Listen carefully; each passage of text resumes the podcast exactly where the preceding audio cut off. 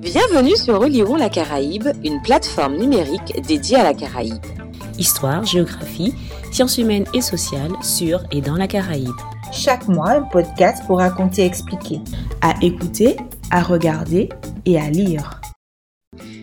Salut, salut tout le monde, c'est Elsa de la team Oliron la Caraïbe. Vous vous souvenez certainement des spectaculaires mouvements de terrain qui ont touché la Martinique, en particulier Sainte-Marie, en novembre de 2020. Ces événements sont loin d'être anodins dans la Caraïbe et mettent l'accent sur la gestion des crises. Pour en parler, Oliron la Caraïbe reçoit Lucie Perronnet, docteur en géographie des risques naturels. Bonjour. Bonjour Elsa et bonjour à tous. Alors, Lucie, vous avez soutenu votre thèse en 2015 sur les mouvements de terrain dans les petites Antilles, contribution à l'analyse comparative de leur gestion de crise, sous la direction du professeur des universités Françoise Panier-Benito Espinal, que nous avons déjà eu l'occasion d'entendre dans nos podcasts. Alors, la première question, euh, comment êtes-vous arrivé à la géographie? Alors, euh, c'est vrai que euh, la géographie, euh, c'est un monde très vaste hein, et en fait, c'est ce qui nous entoure. Et ça m'intéressait depuis petite. J'ai toujours été un peu attirée par les sciences de manière générale.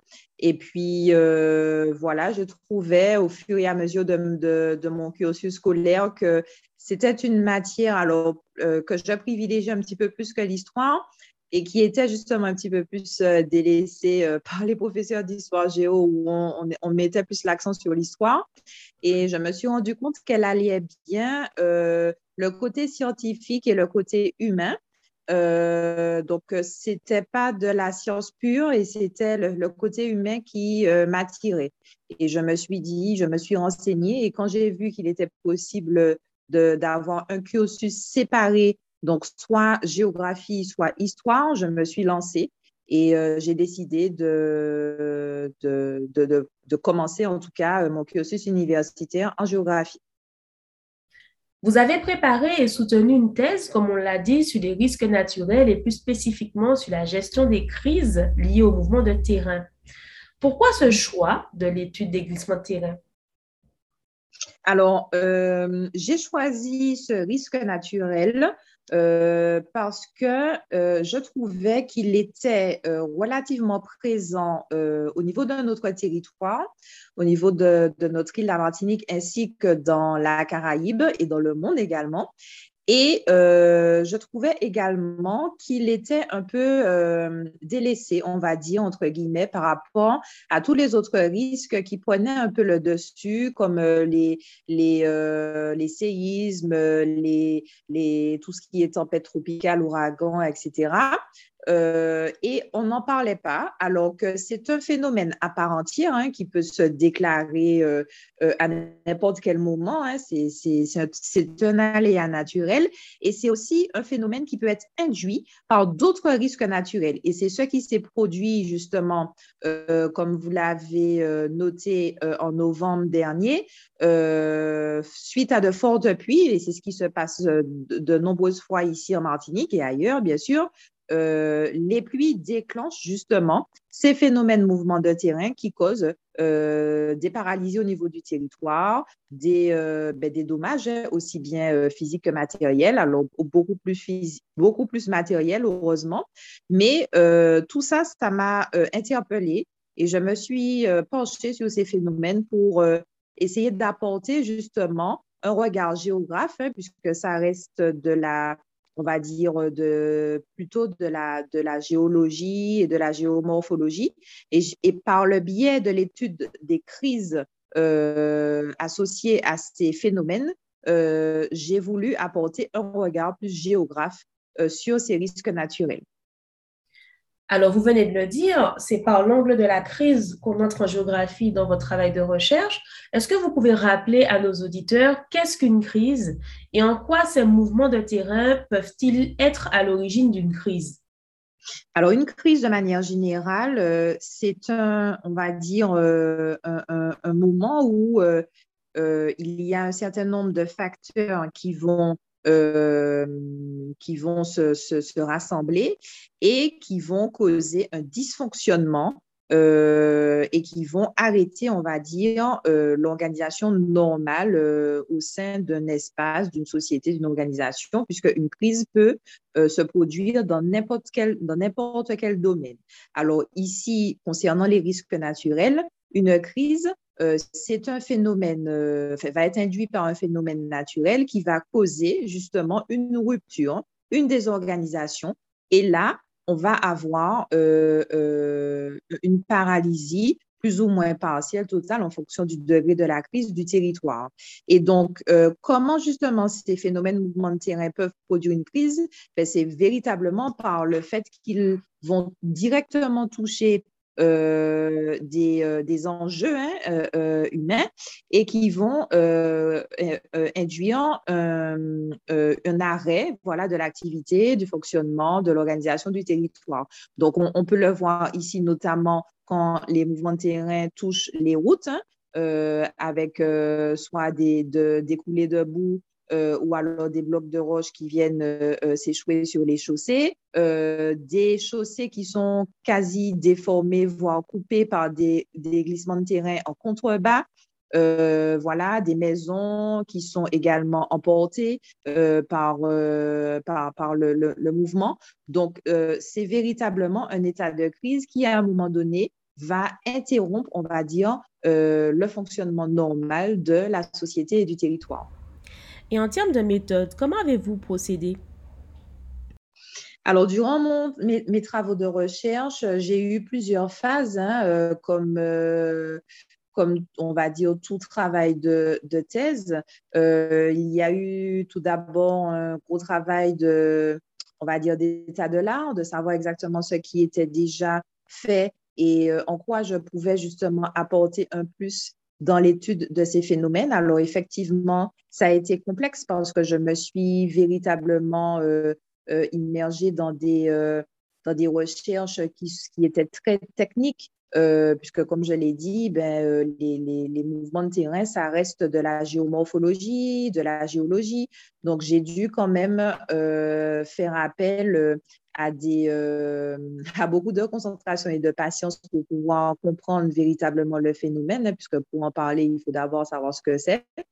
Et puis, euh, par la suite, une fois cette étape terminée, je me suis lancée dans, euh, dans, dans, une analyse comparative, hein, puisque dans mon, ma problématique, il s'agit d'une contribution euh, de la gestion de crise de manière générale, mais appliquée aux petites Antilles. Donc, je me suis rendue dans plusieurs îles euh, des petites Antilles concernées par ce risque naturel, puisque euh, toutes les îles sont différentes.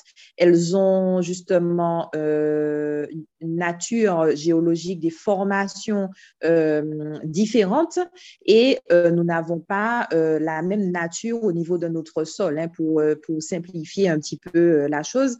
Et par conséquent, toutes les îles ne sont pas soumises à ce risque naturel-là. Donc, euh, j'ai dû faire une sélection et effectivement, les îles les plus concernées euh, étaient plutôt localisées euh, au sud hein, de, de l'arc des Petites Antilles.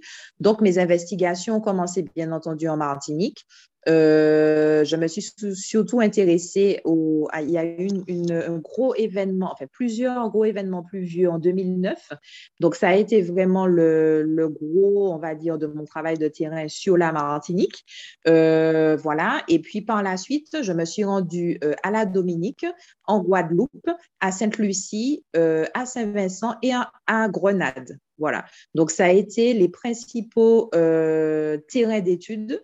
Et puis, euh, j'ai travaillé euh, en collaboration, donc notamment en Guadeloupe, mais surtout à la Dominique, avec les services de gestion des risques et des crises naturelles au niveau de l'île. Ce qui m'a permis d'avoir beaucoup d'informations sur les îles on va dire, ben, anglaises, hein, anglophones, hein, puisque nous sommes entourés euh, principalement de, ces îles-là et euh, de voir comment elles fonctionnaient euh, sur, sur leur gestion de, des risques naturels plus particulièrement. Alors, finalement, quel est l'apport de la géographie par rapport à la géomorphologie ou les sciences pour cette approche, cette thématique? Alors, euh, alors effectivement, comme je l'ai, je l'ai dit, euh, au départ, le travail euh, d'investigation a commencé sur un état de l'art pour savoir exactement ce qui avait déjà été fait sur, sur ces, ces, ce donc, de mouvement de terrain. Alors, effectivement, je me suis rendu compte qu'il y avait énormément de recherches qui étaient purement scientifiques et techniques, donc qui touchaient à la géomorphologie, à la géologie, à la topologie aussi. et donc, l'apport de la géographie c'est euh, se fait par l'étude de la crise qui nous permet de croiser à la fois euh, le phénomène naturel pur et l'organisation humaine, donc l'humain, euh, pour faire face ben, au phénomène. Voilà, puisque la gestion de crise va découler d'un événement, certes, mais d'une organisation au niveau du territoire de, plusieurs, on va dire, euh, euh, de plusieurs acteurs qui vont intervenir à des échelles et à, des échelles à des niveaux différents pour pouvoir euh, gérer cette crise et faire leur possible pour reprendre un fonctionnement normal. Justement, vous parlez des acteurs. Dans quelle mesure ce risque doit-il être pris en compte dans l'aménagement des territoires? Alors, effectivement, lorsque j'ai choisi ce thème, euh, j'ai voulu effectivement interpeller euh, sur le fait qu'il faudrait effectivement euh, ne pas oublier en fait ce, ce, risque naturel dans notre politique d'aménagement du territoire, puisque il touche principalement aux infrastructures, à la propriété privée, euh, c'est un phénomène qui peut paralyser un secteur euh, pendant des mois, voire des années. Euh, comme exemple, je peux vous donner ben, l'un des plus connus qui est le secteur, le tronçon de la route au niveau de la trace au lieu dit la médaille, qui est une zone instable depuis des années. Euh, les, premières, alors si mes souvenirs sont bons euh, par rapport aux, recherches que j'ai pu réaliser, il me semble que les premières apparitions de mouvements au niveau de cette zone datent de, de, 1915 par là. Donc, ça fait, ça, ça signale quand même une problématique qui peut être récurrente. Donc, tous les, tous les mouvements, heureusement, ne sont pas récurrents, mais la, la plupart d'entre eux, surtout ceux de nature glissement, ou couler debout peuvent se reproduire dans les mêmes, euh, dans les mêmes zones, puisque ce sont des zones qui sont vulnérables et ce sont des zones qui, sont, euh, qui, qui, rassemblent, on va dire, tous les facteurs déclencheurs.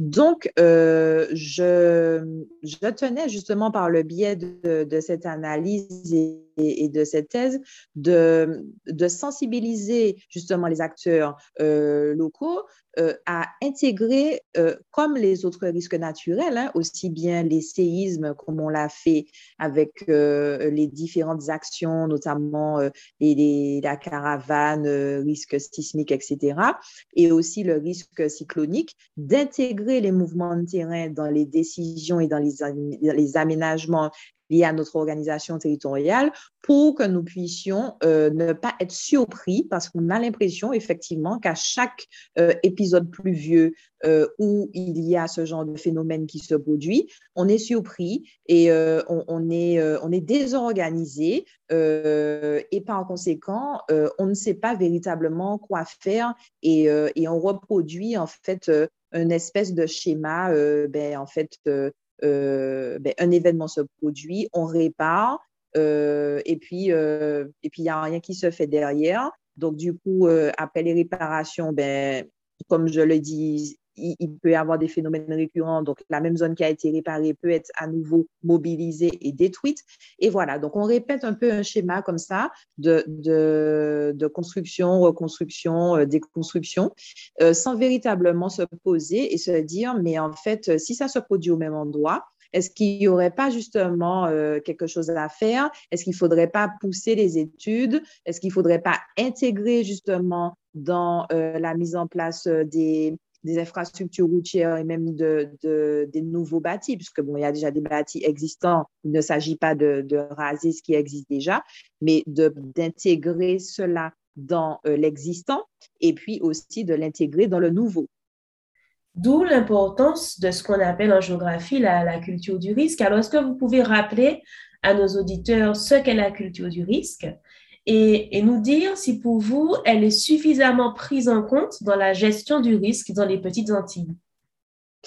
Alors, effectivement, euh, c'est exactement ça, c'est-à-dire que euh, une fois que euh, le phénomène, le risque est pris en compte dans l'aménagement des territoires, euh, ça rentre aussi en compte dans, ça englobe effectivement ce qu'on appelle la culture du risque, c'est-à-dire non seulement la connaissance ben, que la population concernée qui, fait partie des, enjeux exposés hein, et qui est vulnérable, puisse justement avoir connaissance au moins de, du phénomène euh, pour, euh, pour pouvoir apprécier son niveau de vulnérabilité afin d'y faire face en cas, euh, en, cas de, de, de, crise ou de survenance de ce, de ce, de ce phénomène. Donc, effectivement, la culture du risque est très importante dans nos territoires puisque nous sommes des territoires insulaires. Donc, qui dit insularité dit vulnérabilité exposition à, plein de, phénomènes euh, euh, naturels et par conséquent, euh, nous devons intégrer tous les phénomènes et pas privilégier, privilégier certains plus que d'autres, car nous sommes un territoire multirisque. Donc, effectivement, cela passe par ben, une information euh, des populations. Donc, euh, il y a des, documents euh, officiels qui, participent à cette information au niveau des mairies, ben, au niveau d'Internet également. On peut se renseigner. il y a un, dossier, il y a le DICRIM, il y a les PPR, donc il y a tout, il y a PPRN, il y a tout ce, toute cette réglementation, on va dire, qui est, qui est disponible. Hein. Elle n'est pas, elle pas privée et, tout le monde peut se renseigner sur les risques au niveau de sa commune, au niveau de, de son territoire. Mais le but aussi, c'est de, de, de, cultiver aussi cela parce qu'il suffit pas de se renseigner juste quand il y a le phénomène ou juste quand euh, voilà on a été marqué par euh, tel et tel événement, mais c'est vraiment de d'avoir un suivi et de l'intégrer pas juste quand il apparaît ou quand on a été victime. Et c'est ça notre grosse problématique euh, et, j'ai pu aussi apercevoir durant, durant durant mes travaux de terrain, c'est que en fait les gens intègrent le plus souvent euh, les, phénomènes, pas seulement euh, les mouvements de terrain, que lorsqu'ils se produisent ou, euh, ou que lorsque ça, ça, ça, choque ou que voilà, ça interpelle, et c'est à ce moment-là qu'on se dit, ah ben tiens, ça existe, ah ben oui, ça peut effectivement me toucher. Et là, on, on, est plus interpellé et on est plus préoccupé par cela. Euh, donc, ce n'est pas encore très naturel chez nous. Ça commence hein, à, venir, mais quand on, alors on ne peut pas véritablement comparer parce que ce sont des échelles différentes, ce sont des sociétés différentes. Mais quand on, regarde, on va dire, donc sans utiliser le mot comparer, quand on regarde ailleurs, comme justement dans le monde oriental au niveau du Japon, euh, on peut véritablement, véritablement avoir un exemple de culture du risque par rapport à leur approche euh, face au séisme. Voilà, c'est un phénomène qui est intégré dans les sociétés. Pourquoi intégré? Parce que des petits, euh, euh, la population, les jeunes sont véritablement acteurs de leur, de leur prévention et de leur gestion de, de risques et de crise parce qu'ils sont informés, ils sont entraînés. Et c'est vrai que nous, on est, on est peut-être informés ou des fois, on ne va pas chercher l'information, mais on n'est pas on oublie chez nous la phase parce qu'effectivement, on parle beaucoup de prévention, euh, mais il y a aussi la phase, la phase préparation qui est un petit peu euh, des fois délaissée. Alors, euh, effectivement, la prévention, c'est tout le côté, on va dire, officielle avec les textes, les lois, les, réglementations et la préparation, en fait, c'est la mise en pratique véritablement de tous les outils réglementaires, les textes, etc., qu'on aura à notre disposition pour la prévention. Et donc, en se préparant, là, on peut justement minimiser les effets d'une crise et pouvoir s'en remettre beaucoup plus, euh, de façon beaucoup plus optimale que si on n'est pas prêt. Ça, c'est clair. Et donc, euh, c'est pour cela que, pour refaire le parallèle avec le Japon, euh, de nombreux exercices sont faits régulièrement d'évacuation, etc., pour que ça soit des réflexes que ça soit euh, voilà, intégré dans, dans, le fonctionnement même de, de, de, la société et, et que ça puisse justement contribuer à la culture de ce risque-là. Donc, de manière générale, euh, je ne parle pas seulement des mouvements de terrain, mm. mais euh, effectivement, la culture du risque va aussi passer par un développement de la préparation euh, qui va venir compléter les phases de prévention du risque.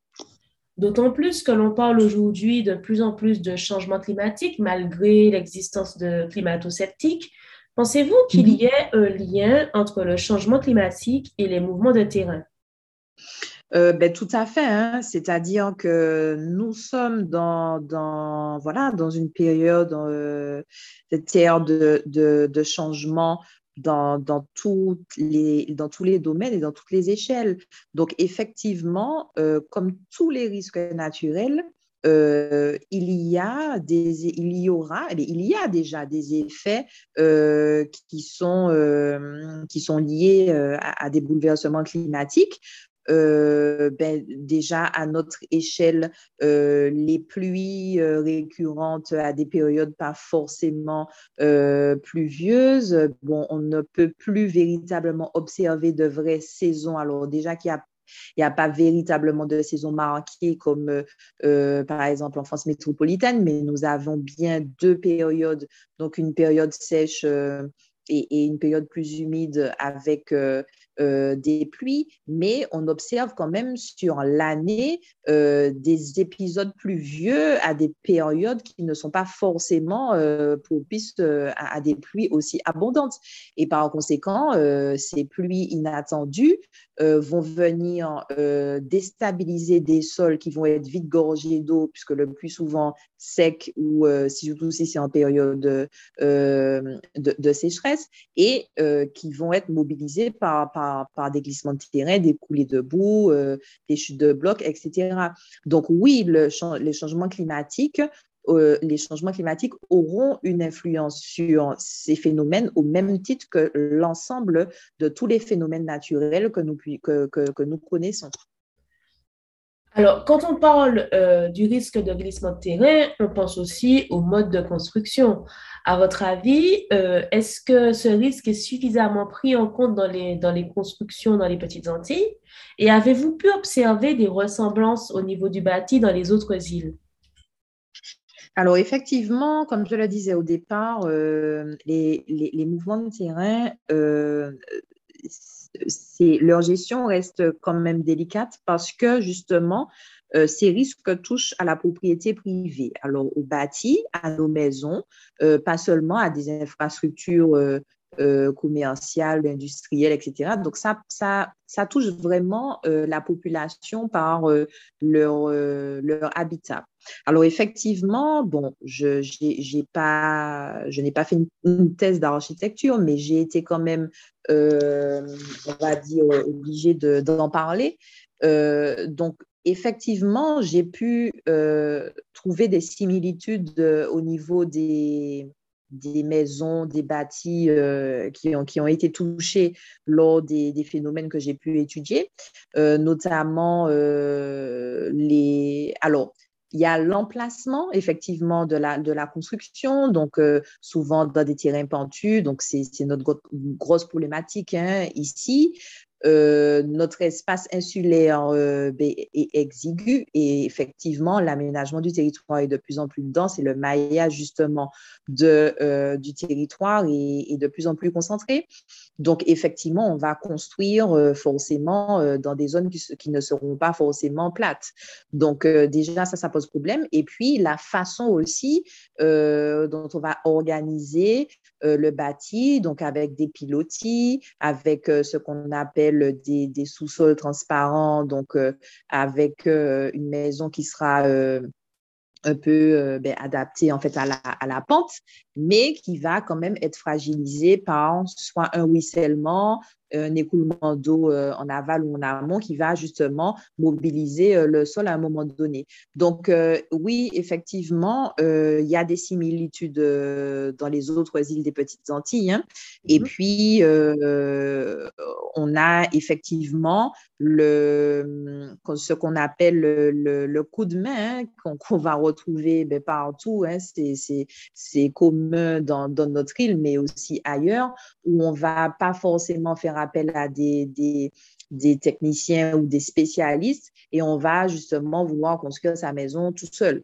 Et là, ça pose de nombreux problèmes parce que si on n'a pas l'histoire du lieu, donc ça, on n'y pense pas, ça peut coûter cher, vous me direz, c'est un investissement de pouvoir faire une étude de sol, de pouvoir même, euh, en plus de l'étude de sol, interroger aussi le voisinage, faire une petite, euh, enfin, ouais, l'historique, on va dire, du, lieu, parce que euh, on peut être surpris de voir qu'il y a quelques années, euh, eh ben, c'était l'emplacement d'une carrière. Mm-hmm. Euh, il y avait euh, euh, des, points d'eau, des sources d'eau qui passaient plus ou moins souterraines, etc.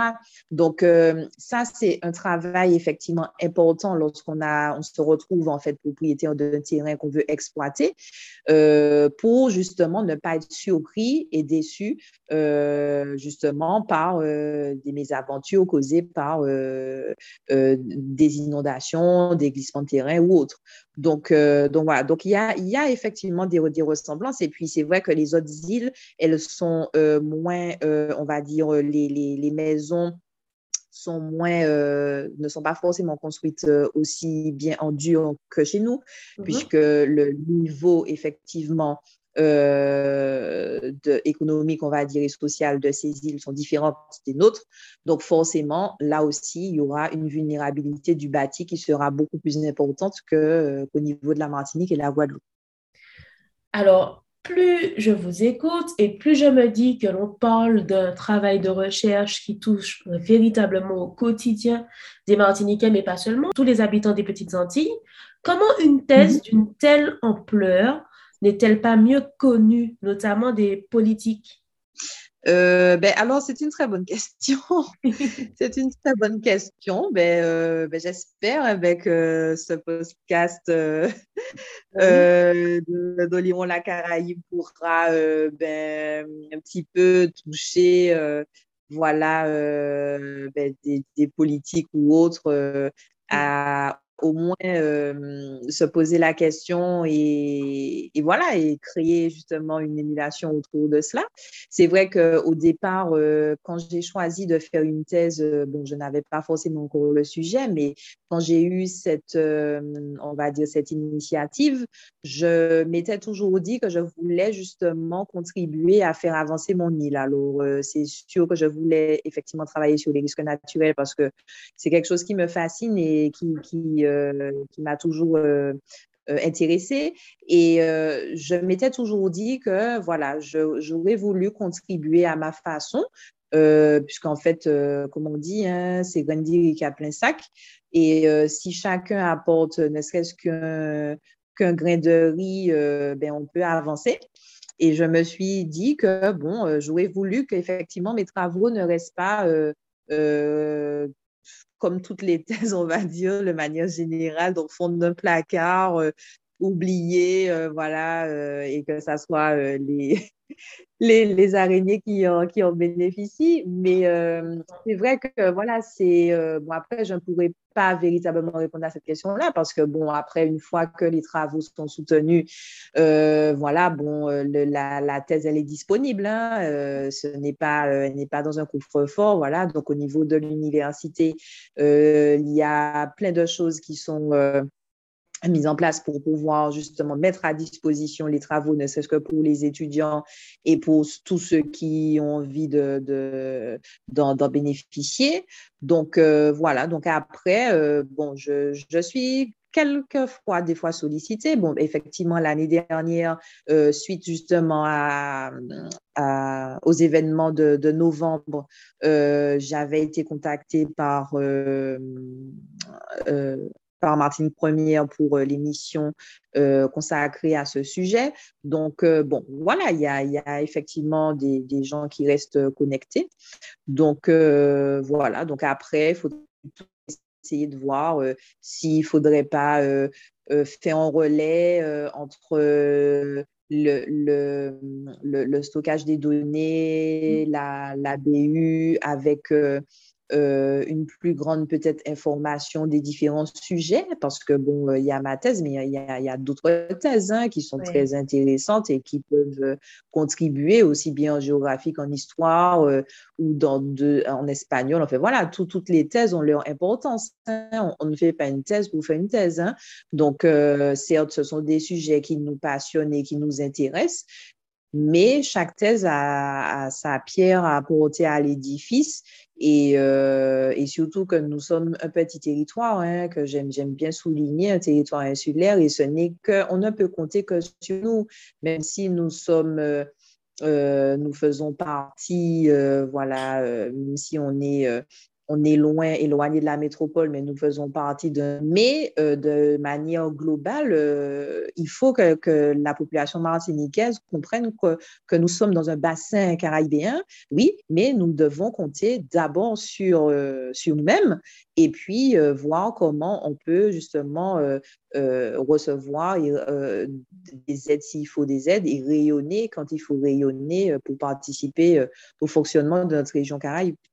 J'en profite d'ailleurs pour rappeler à nos auditeurs que cette thèse et beaucoup d'autres sont disponibles sur thèse.fr et vous pouvez retrouver le lien vers celle de Lucie Perronnet à la suite de ce podcast. Alors, pour continuer, euh, euh, donc on a pu constater que, que l'actualité récente de la Martinique nous a montré combien nous sommes vulnérables. Et finalement, mm-hmm. n'y a-t-il que lorsque des catastrophes se produisent que l'on réagit? Alors, euh, j'ai envie de dire oui. Hein. Bon, après, je pense que c'est humain. C'est humain. Euh, bon, nous avons, nous sommes marqués par, euh, euh, et nous sommes marqués et nous retenons surtout, bon, sur un laps de temps, bien sûr, les phénomènes qui ont qui, nous ont touchés et qui nous ont interpellés. Donc ça, c'est normal.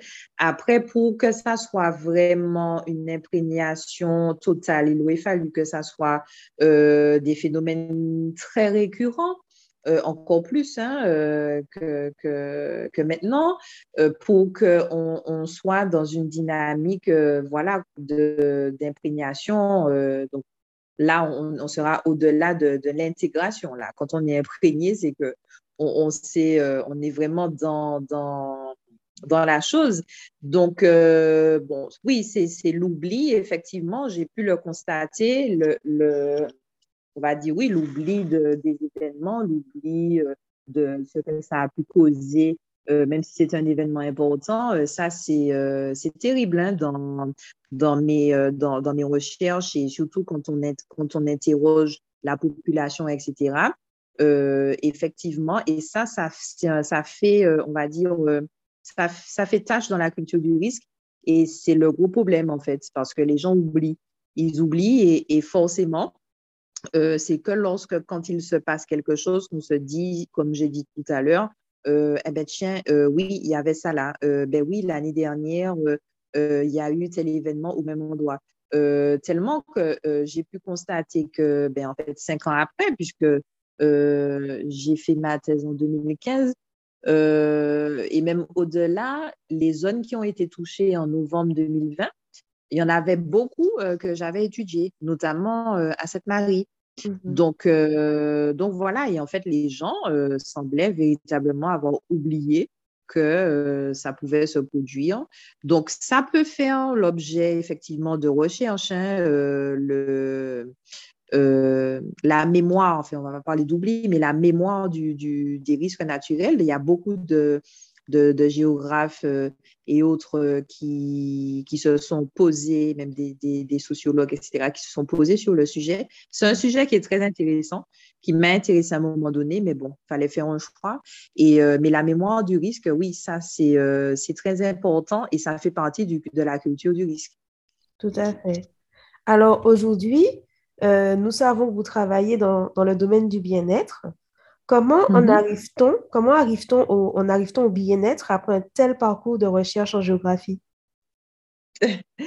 Alors oui, ben oui, c'est euh, la question euh, que tout le monde se pose et qui interpelle.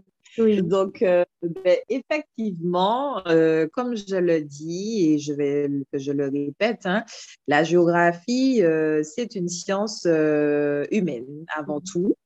Et donc, euh, je, que je n'ai pas mis de côté, c'est-à-dire que je suis géographe, je resterai géographe. Mhm. Euh, j'ai pu avoir justement acquis un certain nombre de savoirs grâce à ma thèse. Et bon, voilà, c'est quelque chose qui ne va pas disparaître.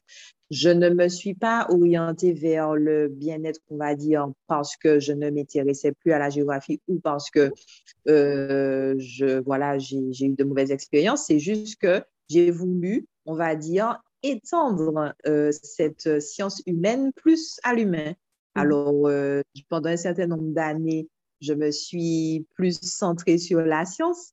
On dira que là, euh, j'avais envie de me pencher plus sur l'humain. Alors, j'ai envie de dire que ce que je fais actuellement, puisque j'ai créé, on va dire, un espace de détente, donc sans mmh. prétention, ben, c'est le premier espace de détente euh, de la Martinique parce que vous avez des espaces de bien-être comme des spas ou des espaces d'esthétique. Mais moi, je ne suis ni esthéticienne ni euh, euh, directrice de spa. Mhm. donc, mon, mon domaine, c'est vraiment entre les deux. Donc, ça reste de la détente qui contribue au, au, Alors, j'aime bien dire le mieux-être que bien-être parce que bien-être, c'est un peu bateau. Et je, je préfère dire mieux-être et par conséquent, euh, là, je place l'humain au cœur de ce que je propose. Et, euh, et voilà, donc pour moi, c'est une autre sorte de géographie. Hein, voilà, c'est une, une, sorte de géographie humaine parce que je pense que pour pouvoir justement, euh, alors sans jeu de mots, puisque mon espace s'appelle Lucidity, mais pour avoir plus de lucidité, pour être bien dans sa peau et pour pouvoir justement euh, faire avancer notre île, il faut d'abord être bien dans sa tête et bien dans son corps. Voilà, donc euh, on peut faire de la même façon qu'on peut faire du sport, ben, mm. on peut trouver un intérêt à faire de la sieste, à faire euh, une pause pour soi, pour se ressourcer, se revitaliser et pour pouvoir justement mener à bien toutes les actions qu'on a à faire dans, dans quel que soit le domaine. Voilà. Eh bien, Lucie Perronnet, nous vous remercions pour ces échanges autour de la gestion des risques liés au mouvement de terrain dans les petites Antilles. Nous rappelons à nos éditeurs que vous pouvez les, accueillir à votre espace de mieux-être Lucidity, mhm. qu'ils pourront retrouver sur Instagram. Chers auditeurs, mhm. nous vous disons à bientôt pour un nouveau podcast sur Oliron la Caraïbe. C'était Oliron la Caraïbe, une plateforme dédiée à la Caraïbe sur Facebook, Twitter et Instagram. À écouter, à regarder et à lire.